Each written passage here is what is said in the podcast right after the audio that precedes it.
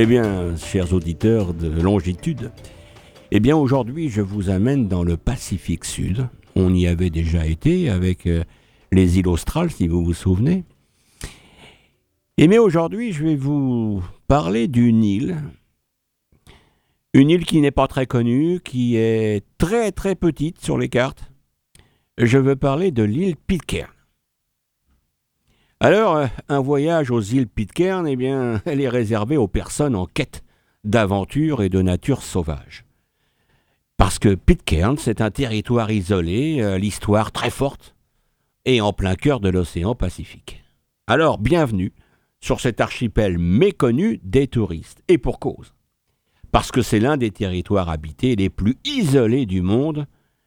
Il y a une cinquantaine d'habitants permanents, c'est tout qui vous accueilleront à bras ouverts pour vous faire découvrir leur île qui est remplie d'histoire. Alors, si le nom des îles Pitcairn vous dit quelque chose, c'est peut-être l'évocation de la mutinerie du Bounty du capitaine Fletcher contre le capitaine Black. Alors, effectivement, il faut dire que très peu de touristes posent le pied à terre sur les îles Pitcairn, chaque année, il y a environ une quinzaine de bateaux touristiques seulement qui s'arrêtent à Pitcairn lors de leur voyage pour, une journée ou deux au maximum. Alors, embarquez à bord de l'un de ces navires de croisière, navires parfois rustiques, pour découvrir cet archipel préservé, comptant des espèces naturelles uniques au monde et une réserve marine exceptionnelle. Alors les îles Pitcairn, on va en parler en façon géographie. C'est un regroupement de quatre îles euh, sous euh, mandat britannique, situées au milieu de l'océan Indien. Alors la capitale, eh bien, s'appelle Adamstown et elle se trouve sur l'île principale qui s'appelle Pitcairn. On y compte une cinquantaine d'habitants seulement qui sont pour la plupart des descendants des neuf révoltés du Bounty. Alors, l'archipel se situe entre la Polynésie française et l'île de Pâques. À l'ouest, le territoire le plus proche est Mangareva, qui est aux îles Gambier, c'est-à-dire de la Polynésie française, à environ 500 km. Et l'île de Pâques se trouve, elle, à plus de 2000 km. Alors, les îles Pitcairn, comme je le disais, se découvrent la plupart du temps lors d'une croisière. Le tourisme n'est pas très développé, d'une part parce que l'isolement et la difficulté d'accès des îles. Alors vous serez assuré d'être les seuls étrangers sur l'île, mais c'est une expérience inoubliable en totale immersion. Alors à Adamstown, la capitale, et la seule ville d'ailleurs, enfin ville, on va dire le seul village, on retrouve tout de même un petit musée d'histoire et des hébergements, quelques hébergements confortables. Quelques excursions sont organisées pour les touristes et il existe plusieurs itinéraires de randonnée à faire seul ou accompagné d'un guide local. Alors, il y a quatre îles pour cet euh, archipel. Alors l'île Pitcairn, qui est la seule habitée, elle mesure 5 km, c'est pas grand, et compte, comme je le disais, une cinquantaine d'habitants répartis en neuf familles. Ici, vous ne trouverez pas d'hôtel ni de restaurant, seulement une douzaine de maisons d'hôtes tenues par les résidents de l'île.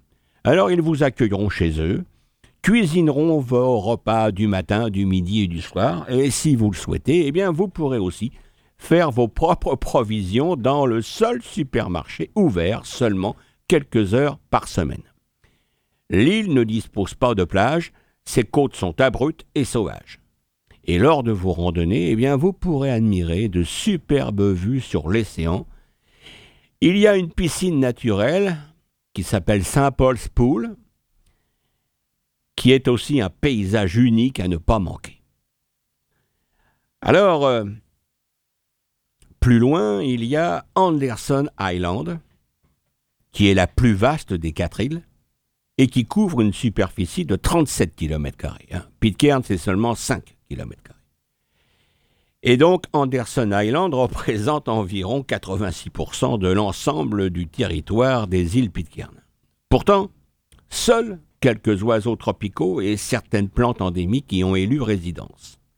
Alors les forêts intactes de l'île abritent quatre espèces d'oiseaux uniques au monde et 73 espèces de plantes différentes, dont 9 endémiques. Alors il faut préciser que l'île a été admise au patrimoine mondial de l'UNESCO en 1988.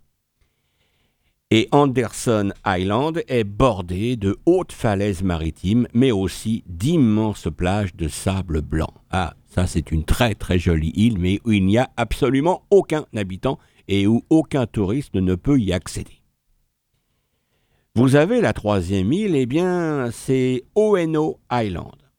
Alors, Oeno Island, eh bien, c'est un petit atoll aux allures paradisiaques qui se trouve à environ 120 km au nord-ouest de Pitcairn. Alors, n'ayant subi aucune modification par l'homme, eh bien, l'île est entourée d'un joli lagon transparent et de grandes plages de sable clair.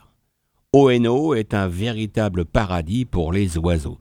Plusieurs espèces rares y évoluent, dont le pétrel de Murphy la sterne fuligineuse ou encore le nodi brun. Oeno a toujours été apprécié des habitants d'Adamstown. L'île a d'ailleurs été leur destination de vacances durant plusieurs générations. Aujourd'hui, c'est terminé. Et la quatrième, eh bien, la quatrième île, c'est Ducie Island, qui est la plus éloignée de Pitcairn et qui se trouve à presque 500 km de distance. Alors cet atoll s'élève à seulement 6 mètres au-dessus du niveau de la mer et est encerclé d'un récif corallien qui le protège des vagues et des courants. Alors comme ses voisines, eh bien Anderson et Oeno, l'île est inhabitée et entourée d'une réserve marine exceptionnelle et riche. Alors sur Ducie Island, on ne retrouve que quelques arbres et aucune trace d'eau douce. L'île est pourtant particulièrement appréciée des oiseaux et des lézards. Alors parlons un peu, on va revenir à Adamstown et à l'île Pitcairn. Parlons un peu des révoltés du Bounty. On va faire un peu d'histoire dans longitude, hein, exceptionnellement.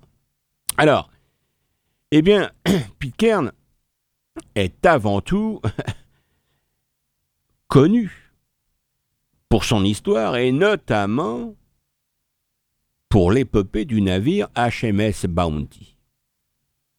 Alors peut-être que vous vous vous excusez-moi, je bafouille, vous vous souviendrez euh, d'une adaptation au cinéma et aussi un roman de Jules Verne qui parle de cet épisode dans ses romans.